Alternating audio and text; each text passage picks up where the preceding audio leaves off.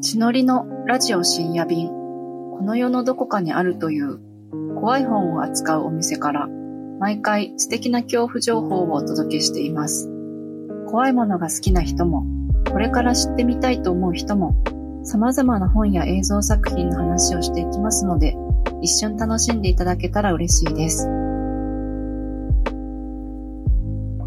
こんばんはちのりですこんばんは、店長です。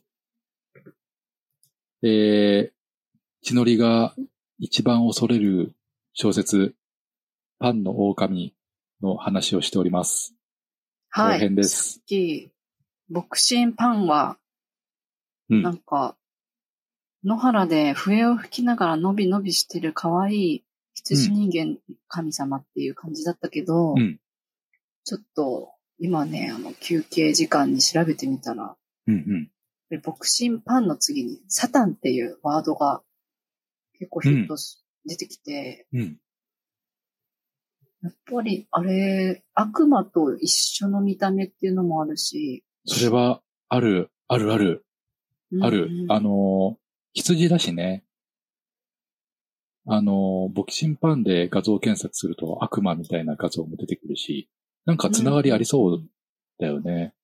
そうだね。しかも、そんな、のほほんとしたイメージなのって、そんなに一般的じゃなくて、結構その恐怖とか、さっき前半でお話ししてたみたいな。うん。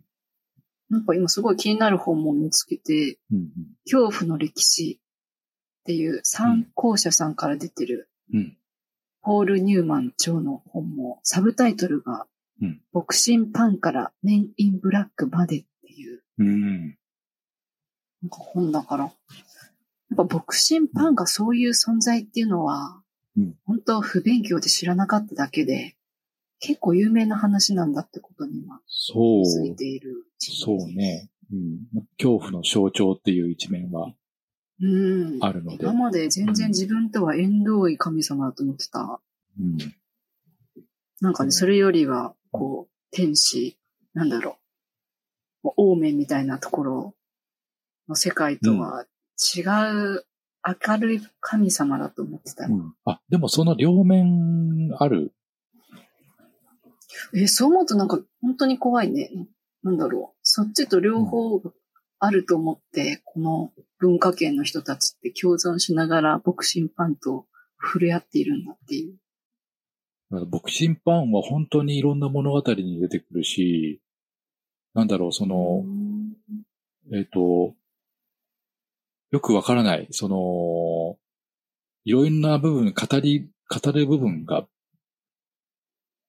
いっぱいあるので、うんうん。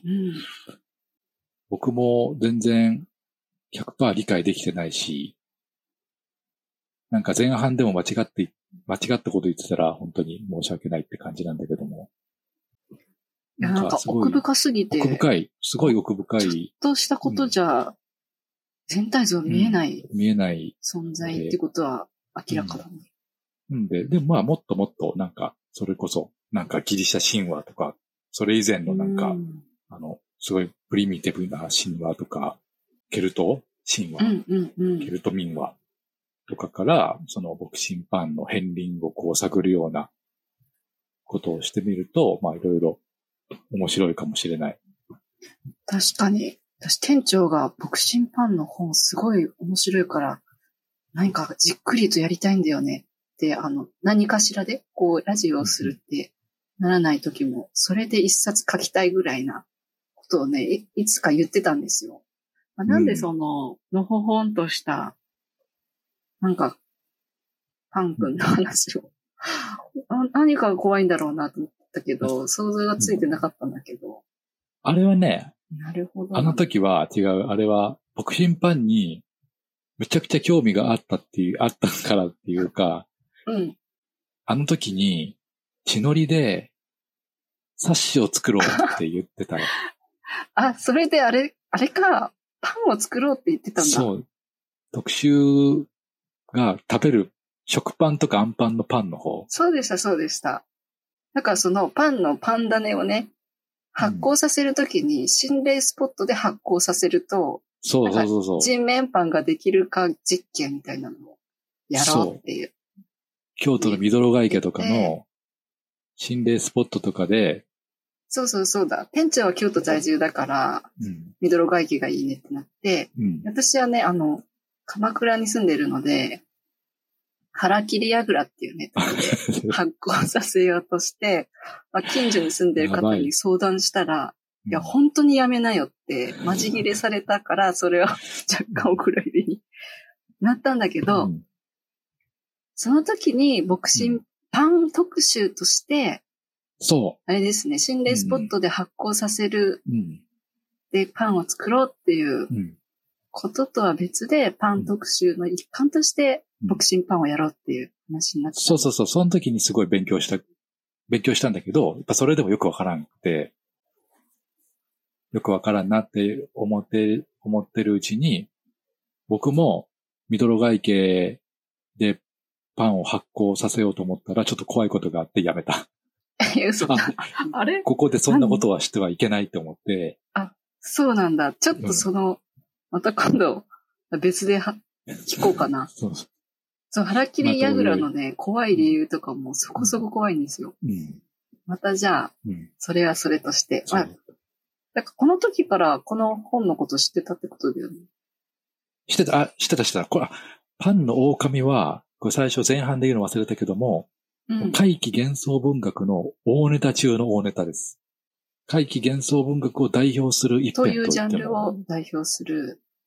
だからすごい、あの、マニアック、怪奇幻想文学っていうジャンル自体がマニアックだからあれなんだけど、うん、そのジャンルの中に入る、その世界では、もう、代表作みたいそうなんな。だ。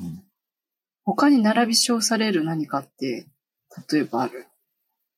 あよくいっぱみんいなが知ってるだろうっていうジャンルの、その、怪奇幻想文学で。怪奇幻想文学ジャンル、例えば、なんだろうな、あのー猿の手とか、うんうんうん。猿の手は知っ猿てのま手す。とか、あと、なんだ、パッと出てこないけど、ラッパチーニの娘とか、その辺と一緒に、アンソロジーによく入っていることが多いかな。へえ。うなんるほど。ちょっと全然読んでなかった。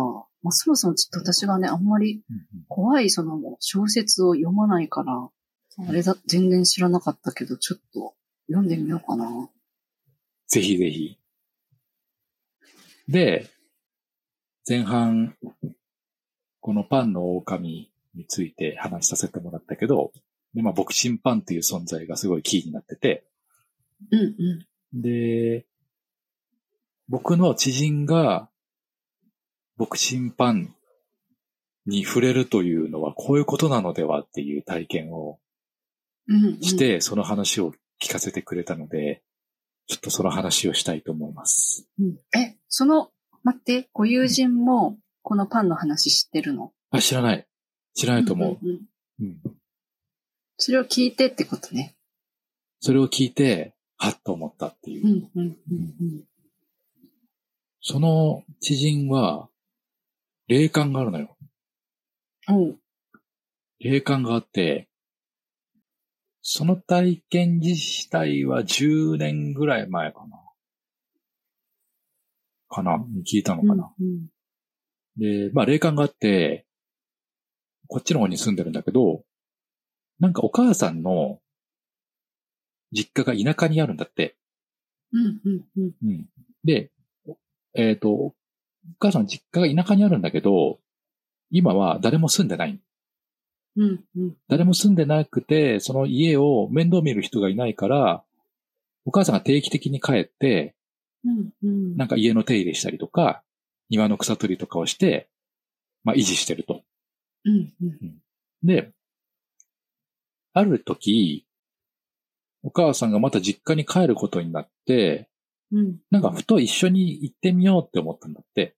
うん、うん。その僕の知り合いがね、霊感のある。うん、うん。で、あ、いいよってなって一緒に行って、で、予定としてはその家に2、3日泊まって、まあ家の。の、あの、補修とか草取りとかのお手伝いをして、その田舎で過ごして帰ってくるっていう予定だったんだって。うん、うん、ううんん。で、その田舎の家に行ってみたら、まあ、普段は何も人住んでないし、何もしてないから、もう草とかもボーボーで、なんかもう、山、もう裏山がすぐ近くにあるぐらいの感じ。うん、うん、うん、うん。そこのからも、こう、木とか草がこうバーって伸びてる状態で、うんわ、これちょっと草取り大変だな、みたいな感じだったんだって。うん。で、まあ、その到着したのが、まあ、夕方くらいだったから、まあ、今日は適当にご飯食べて寝ようかってことにうん、うんなったと。ご飯食べて、うん。で、寝ようってなって、寝る。うん。寝たら、なんかね、ふと、何か、えっ、と、何かを感じて、目が覚めたんだって。うん。うん。やーって夜、夜目が覚めて、横見たら、お母さんも目を覚ましてた。怖っ。そういうの怖っ。う んで、実はお母さんも霊感があるのよ。うん、うん、うん、うん。なんかその母娘で普通に霊感があって、普段から結構お化けとか見ちゃうえー母子なんだけど、はその母も起きてた。い。うん、うん、うん。で、起きてお母さんが、なんか変だよねっていう感じになるんだって。えーで確かに雰囲気がおかしい。そうなんだ母、。娘が両方、その雰囲気のおかしさに感じてる。そしたら、どんどんどんどん怖くなったんだって、えー特に何も起こってないけど、雰囲気何にがもお起こかってしないい。っていう。雰囲気がおかしい。ただただ怖あい。るんだ。うん。本当に、 あの、何にもないよ。何にもなく、ただ怖いっていうので、うん。もうその夜は眠れなかった。えーで、朝になって、えー、まあ夜が明けて、その雰囲気がなくなったから、うん、うん。もう、その日は、もう草取りとかせずに、もう帰っちゃったんだって。うん、うん、うん。で、話としては本当にこれだけ。すごいシンプル。ああ。いや、でも怖いね。なんか一人だったらちょっとメンタルの疲れかしらとか。幽霊とか、そう、一切な出な多いい。けど、お母さんも同時に感じてるの。そう。で、その、そのね、霊感のある、その知り合いが、うん。その時に、僕に言ってくれたのが、うん。あの怖さっていうのは、何かはっきりと分かってるんだって。え、そうなのうん。あの時にはっきりと分かったらしい。うん。それは、幽霊でもない。うん幽霊じゃない。あれは、自然だったっていうんだって。これはさっきのクラークの言葉と、そう。自然そのものが、迫ってくる怖さっていうのが。それに、お母さんも同時にやられてた。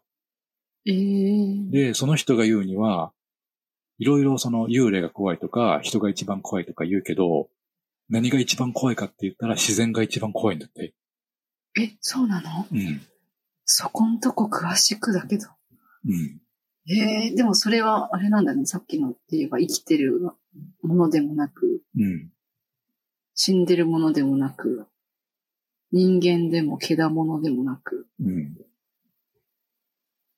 なものがあるんだ。その怖さっていうのだけわかるっていう感じなのかな、そうそのお友達は。自然が一番怖いですと。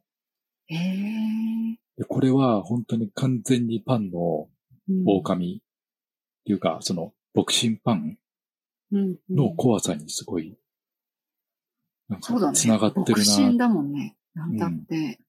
で、えっ、と、ボクシンパンって、基本的に自然豊かなところにいるよね。うん、うん、うん。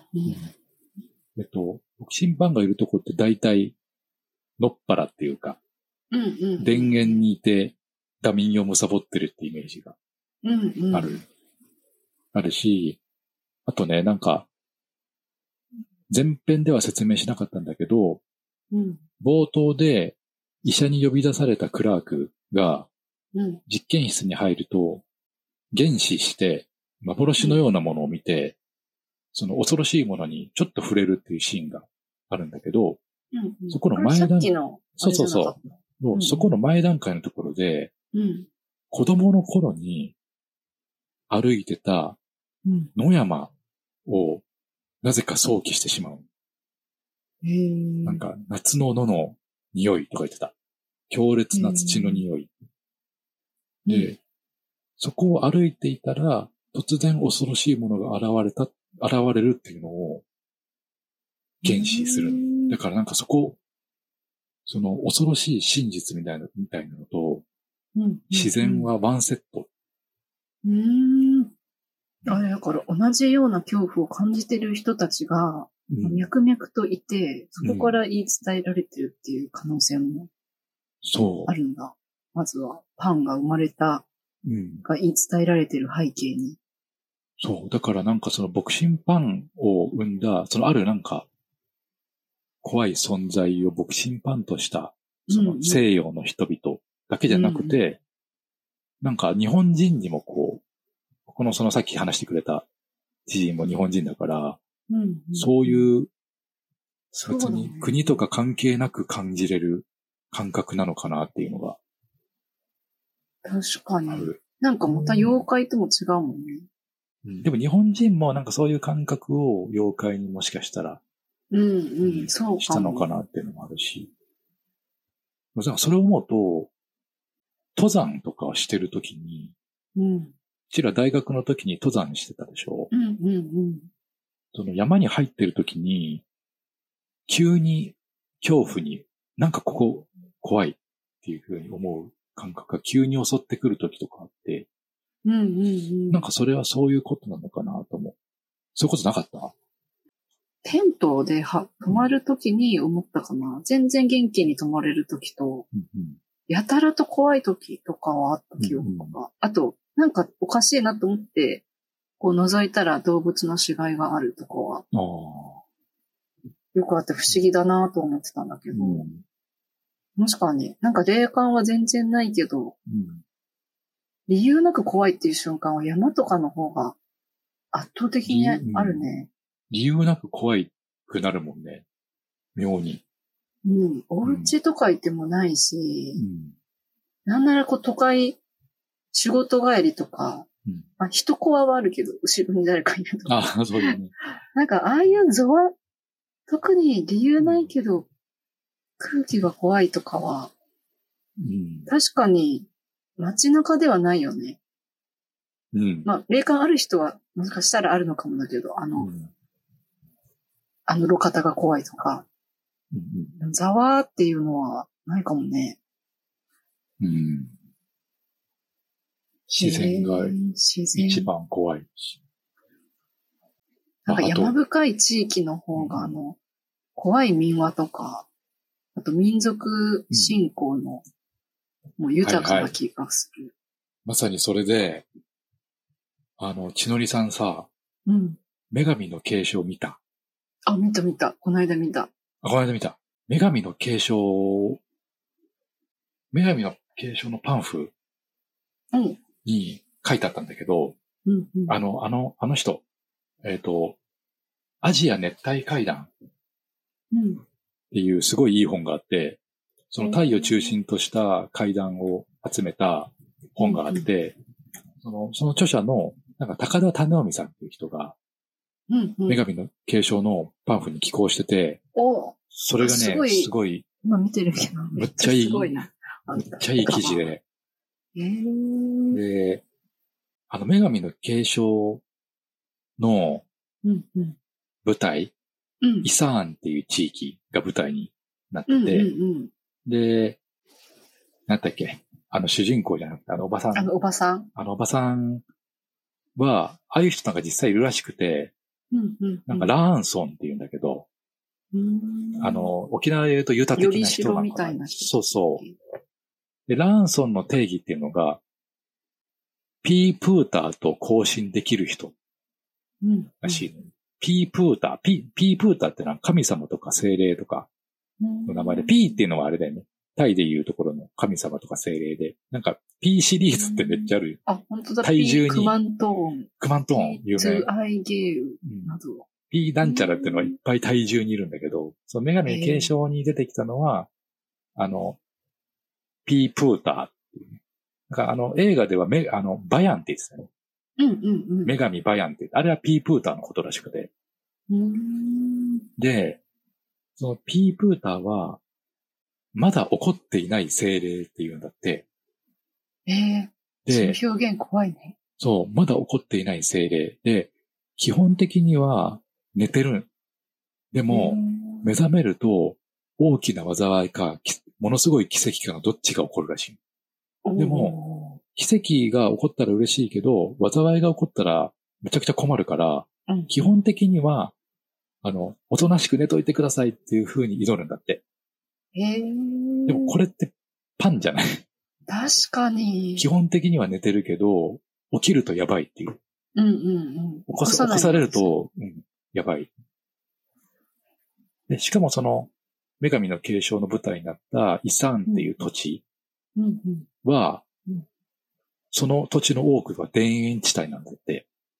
ええだから、そ、そこもすごいボクシンパンー。つながるなと思って。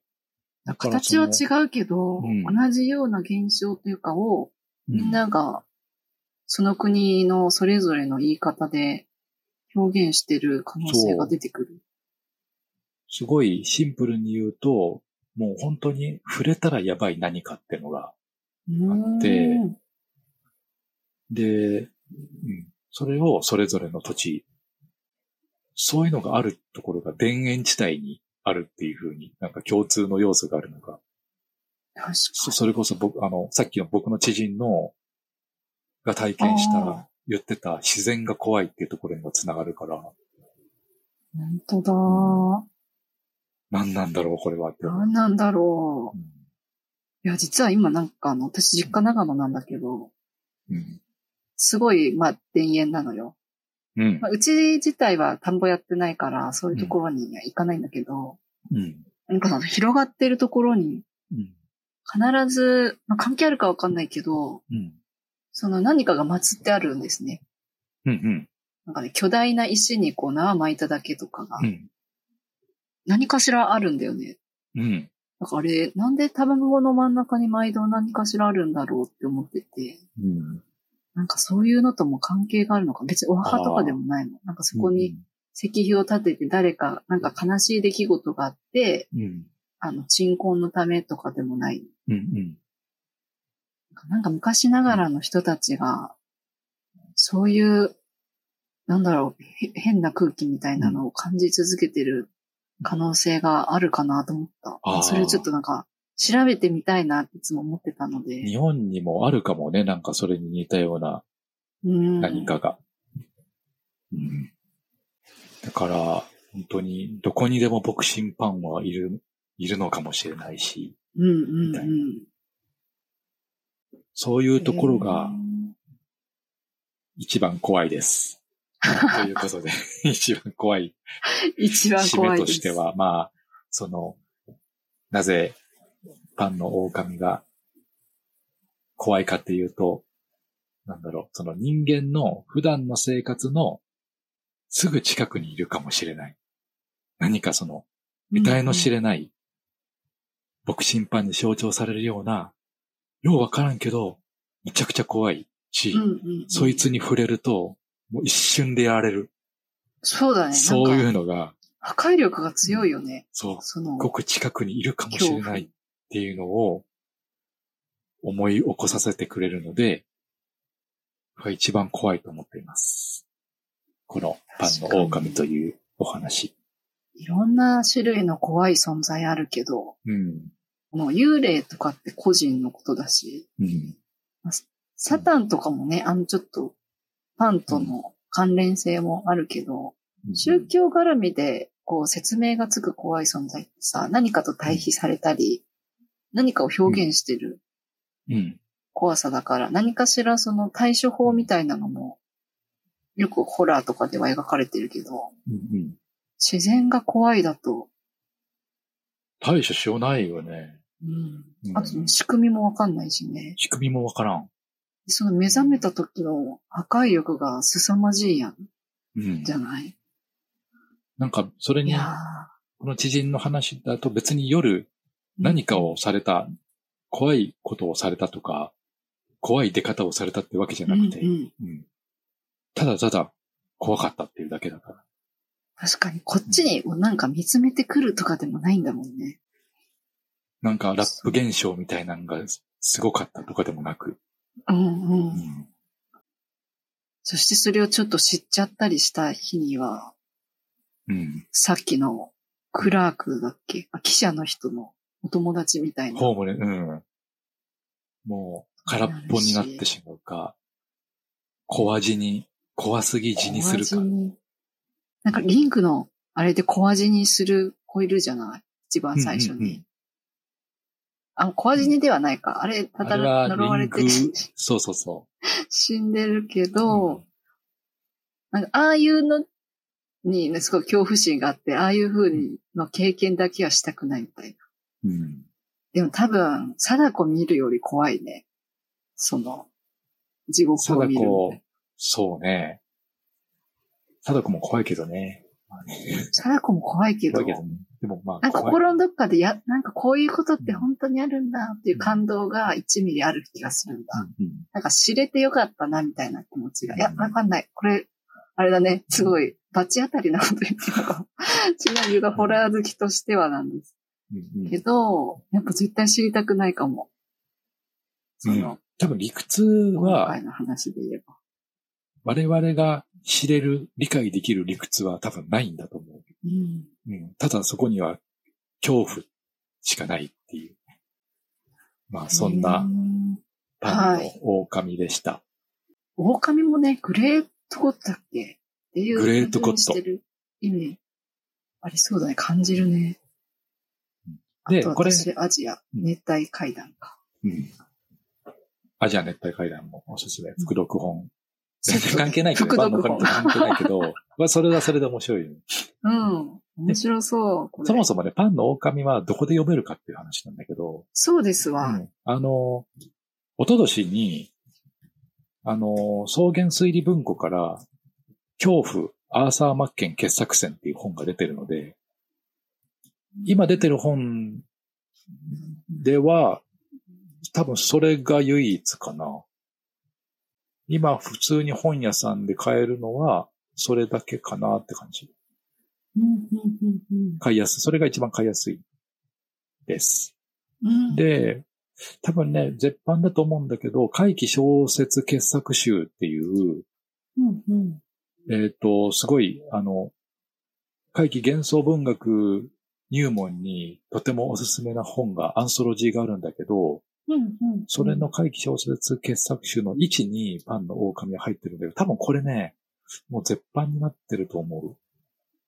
そうなんだ2006年、2006年に新装版で出し直されたけども、多分それも絶版になっているので、まあ今、普通に新しい本で欲しいなと思ったら、その恐怖、アーサーマッケン傑作選うんうをん草原水買流ってもらうのがいいと思います。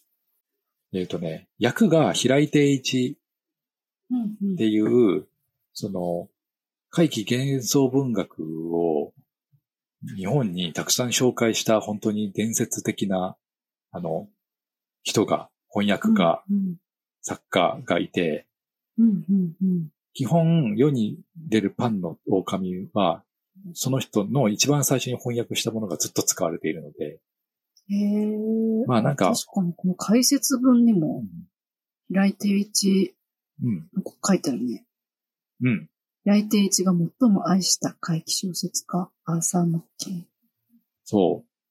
平井定一は一番初めにパンの狼を読んだときに、うんあまり、の怖さなのか、あまりの面面白さなのかわからないけども、うんうんもう、うわーってなって、うん、もう、その日の夜、ずーっと街を歩き続けたらしい。へえ。衝。撃を受けて。あ、本当だ。なんかそれもちょっと書いてあるっぽいな。解説に。えーちょ解説も読んでみたいな。でも、なんかその、なので、結構昔の訳詞だし、そもそも海外、その翻訳者だから、うん、うん。割、とその、とっつきにくい部分がああると思う。んうんあ、文章は、まあ、ちょっと文章心の準備しておくとすると、そんなにさらさら読みできそう、る。さらさら読みできる感じではないので、そこだけはちょっと頑張ってくださいっていう感じ、うん、うん、うん。うんですへね。ーでも、あれだね、なんかその19世紀末だっけの空気感とかも込みで見るのは、なんか怪奇幻想小説の、うんうなんん。だろう、醍醐味でもあるめっようちゃな。醍醐味。めっちゃ醍醐味で、あの、本当にその、平井誠一さんの訳師とか、当時の役訳師とかになれると、それこそもう、面白い話がいっぱいあるので、その辺には。へえ、あ、うん。ただ、基本この、恐怖もそうだけど、この草原数理文庫の平井定一シリーズみたいのがあるんだね。あります。最近、新装版で続々と出されているので、じゃあ、想定とかも、うん。めちゃくちゃかっ想こいいで定す。もかっこいい。ななので、うんん、そのパンの狼が一番最初に読むものとしてふさわしいのかどうかっていうのは、ちょっとわからん、微妙なところだけども、まあなんか、今回あらすじとかを解説させてもらったので、そういう意味ではちょっと読みやすくなったのかなと。読みやすくなっていたら嬉しいです。まずは私も読みたいな。でも、あれだね、アマゾンレビュー見ると、やっぱりみんな役に癖あり。うんうん。だけど、これが、あの、すごいファンがいるっていう、うん。すごい、なんだろう、レビューが熱いね、これ。熱いレビューが書いてある。熱いレビュー書いてありますね。そう。なので、まあ、一番最初に紹介する本にしては、かなり大ネタで、癖の強い本を、話を選んでしまったんだけども。いや、とすごいあの好きなタイプのうん怖さだった。うんっていうか、好きと言っていいかもわからない。なんか本当偉大な怖さ。なんか大きい存在を感じるね。うん。貞子まが、あでももっみとたいな感じじゃないね。もっと軽い本もこれから紹介していき ます。いやー、ぜひぜひ。だって、自然が一番怖いとか言っても、幽霊も人間も、やっぱり怖いや ん。一番、まあ、そう。うん。一番怖いとか言ってるけど、うん、うん。同じぐらい怖い話とかも、映画とか小説もまだまだいっぱいあるので、 うん、うん、うん。そう明日にはこの一番怖い順位が入れ替わってる可能あ、入性れも替わあっるし。てるかも。それで、そうそう毒語の興奮収まらず、そううん。夜が明けるまで歩き回ってるかも。あると思うそういうののでに出会える瞬間、いいようね。んなのいで、やーまあ、このラジオでは、そういうのをこれからたくさん紹介していこうと思ってますので、はい。はい。一応、自己紹介的な、自己紹介として、一番、血のりが一番恐れるシリーズみたいなのやってきたんですけど、これから何していこうって感じですけど、なんか、面白い本うをん紹、ま介だね、たくさんあ映り画いっますもぱんいね。あるので、今後とも、今後とも、はい。怖い子の歩道。ときめきを感じたらここでご紹介していくと。そうね、そんな感じでやっていけたら、うん、うん。はい。なるべく途切れないようにコンスタントにアップしていけたらと思いますので、はーい。はい。なので、えー、YouTube で見たい人は YouTube で聞いていただけたらいいですし、うん、うん、うん。 Spotify で、ポッドキャストで聞いていただけてるのもいいですし、はい。ご都合の良いチャンネルで聞いてください。はい。YouTube の方だと、いろいろ、あの、あ、そうか。画面にそうも情報とか載せていますので、うんよかったらそっちも合わせていってみてください。じゃあ、はいそしたら、今回は、血のりが恐れる一番怖い本、ですね。小説。小説でした。はい。じゃあ次回もまた聞いてもらえたら嬉しいです。はい。はい。それでは、さようなら。さようなら。おやすみなさい。